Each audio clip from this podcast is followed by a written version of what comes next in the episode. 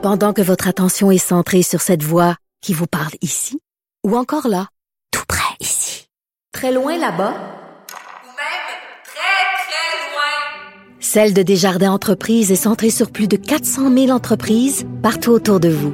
Depuis plus de 120 ans, nos équipes dédiées accompagnent les entrepreneurs d'ici à chaque étape pour qu'ils puissent rester centrés sur ce qui compte, la croissance de leur entreprise. Vous écoutez Avocat à la barre. L'enquête publique du coroner euh, dans l'affaire euh, Joyce Echaquan euh, s'est poursuivie de cette semaine. Euh, beaucoup de développement. On a entendu le témoignage d'une infirmière là, qui, vous vous rappelez l'infirmière qu'on entend dans la vidéo qui avait des propos déplacés. Moment très euh, sérieux parce que, bon, pour la famille de réécouter c'est ce qui a été dit. Euh, une infirmière qui semble troublée par ce qui se passe, qui pleure, qui dit que c'est pas ce qu'elle voulait. Mais euh, tout ce dossier-là, évidemment, une mère de six enfants, tout ce qui s'est passé, on veut faire la lumière avec le coroner. Et on en parle avec Maître Patrick Martin Ménard qui représente la famille qui est avec nous. Bonjour, Maître Martin Ménard. Bonjour. Merci d'être là. Euh, Expliquez-nous en premier lieu, bon, l'enquête publique du coroner va servir à quoi? Là? Bon, évidemment, donc la coroner, euh, c'est pas, n'a pas du tout le même rôle qu'une juge lors d'un procès. C'est vraiment donc une enquête qui vise euh, à trouver principalement là, les causes euh, du décès et à faire des recommandations ensuite pour mieux protéger la vie humaine. Donc, euh, dans le contexte de Mme Echaquan, évidemment, il y avait de très nombreuses euh, questions, de très nombreuses irrégularités autour de euh, son décès et des circonstances en fait dans lesquelles il était survenu. Et c'est dans ce contexte-là que l'enquête publique a été euh, ordonnée. Mhm. Et euh, pour l'instant, est-ce qu'on on, en apprend plus pour, sur quelle serait la cause du décès? Oui, donc euh, en fait, là, ça fait on, on- on est à la fin de la deuxième semaine de l'enquête. Dans la première semaine, on a entendu davantage euh, des témoignages donc euh, de la famille de Mme Echaquan, de, de mes clients, de même que euh, de membres de la communauté qui sont venus témoigner de différents aspects, là, notamment au niveau euh, des difficultés qu'ils avaient de recevoir des soins à cet hôpital-là, des problématiques de discrimination, Mhm. d'accès aux soins de santé et euh, en fait de, de l'état euh, d'esprit de Mme Echaquan au, mo- au moment où elle se rend à l'hôpital, en fait. Là. Euh, OK. dans, dans, dans un contexte où essentiellement elle éprouve des douleurs euh, au ventre extrêmement importantes qui vont en s'empirant d'une journée à l'autre pendant plusieurs semaines. Et finalement, ben, euh, elle, elle se rend à l'hôpital, ce qui n'est vra- vraiment pas facile là, euh, à partir de la communauté euh, de Manawan jusqu'à l'hôpital. Donc, c'est quelque chose qui est très, euh, c'est une très longue route pour se rendre jusque-là.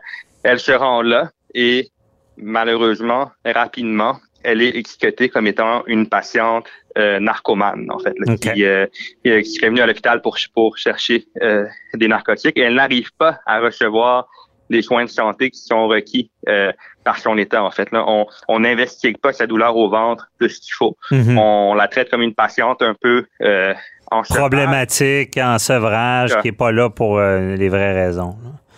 C'est ça.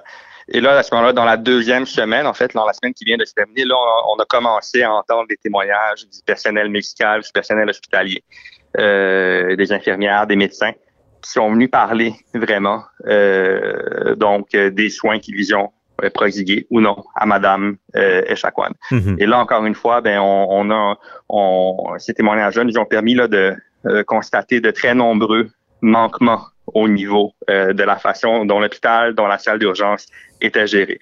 Euh, il y a, Comme, dirais, comme le- quoi? Qu- Quel genre de manquement?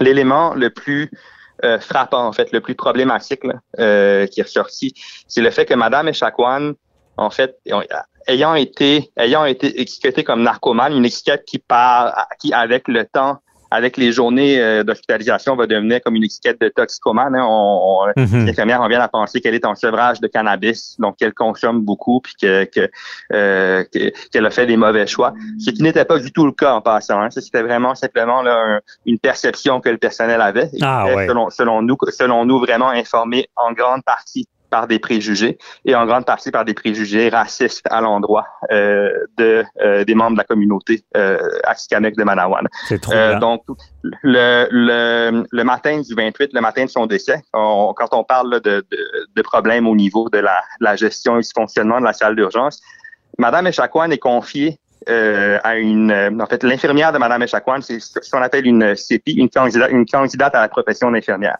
Donc, Mhm. une jeune, une jeune femme de 20 ans qui n'est pas encore infirmière, qui vient tout juste de terminer sa formation euh, et qui euh, fait un genre de stage en fait là, pour euh, pour devenir pour avoir le titre d'infirmière, qui n'a pas du tout été formée, pas du tout été encadrée. Et normalement, les candidates à la profession d'infirmière ne doivent pas avoir sous leur garde des patients instables.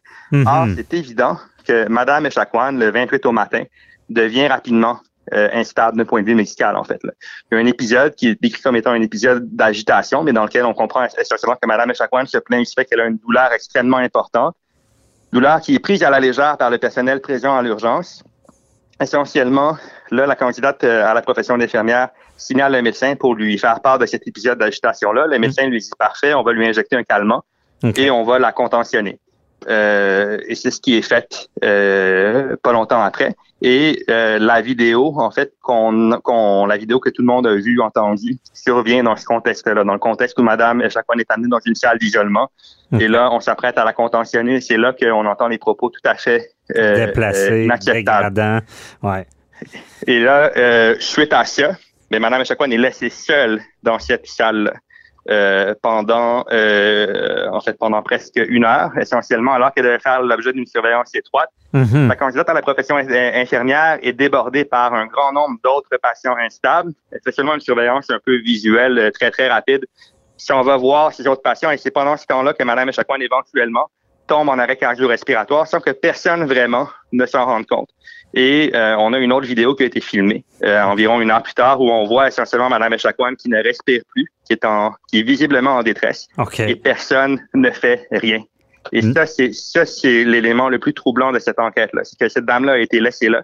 Elle était dans une salle d'urgence et elle n'était pas monitorée, elle n'était pas surveillée et elle est tombée en arrêt cardio-respiratoire sans que personne ne fasse rien avant un très, très long délai. Et lorsqu'on s'en est rendu compte, il était malheureusement trop tard. Terrible d'entendre ça. Euh, donc, euh, il semblerait que ce soit un cas de négligence grossière, de ne pas avoir euh, pris des moyens, euh, teinté par des, des, des, des, pensées, des, des propos euh, racistes. Euh, c'est ce, qui, est mis de l'avant. On n'a pas pris les moyens qu'il fallait pour sauver cette femme-là. là.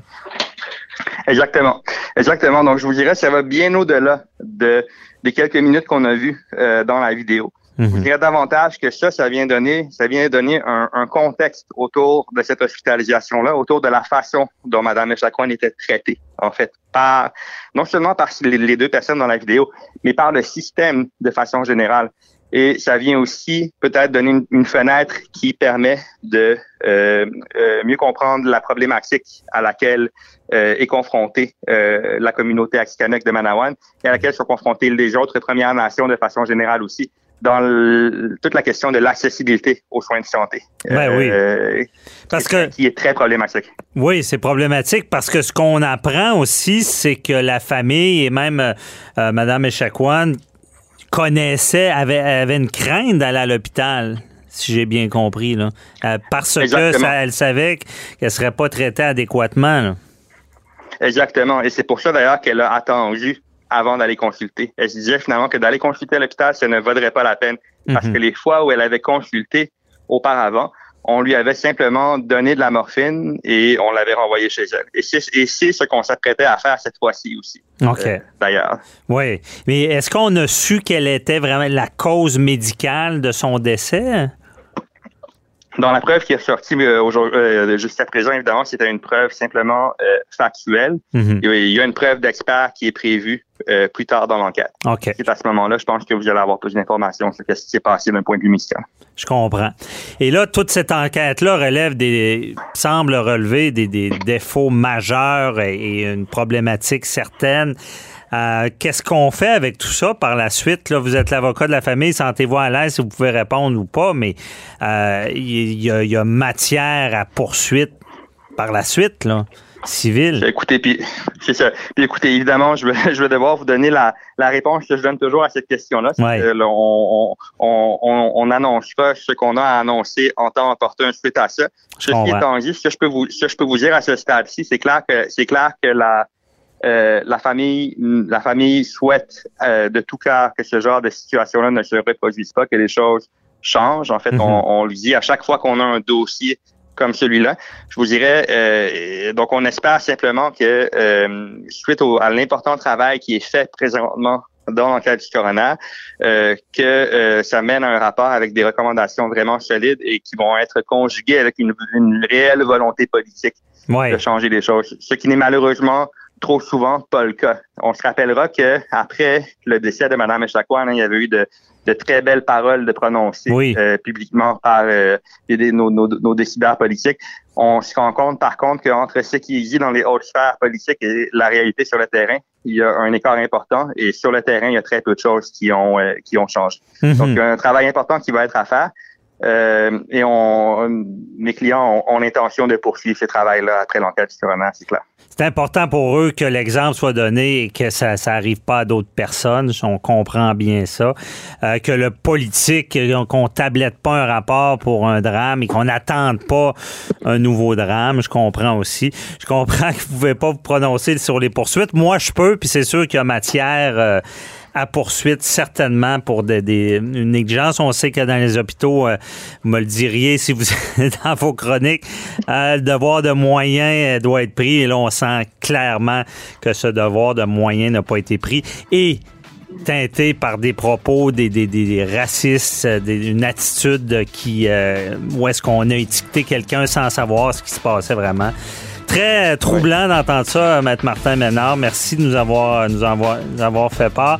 Euh, bonne continuation dans cette enquête-là. Là, on se reparlera pour en savoir plus euh, et euh, parce qu'on comprend que c'est un combat qu'il faut mener jusqu'au bout. On se reparlera plus tard. Merci beaucoup.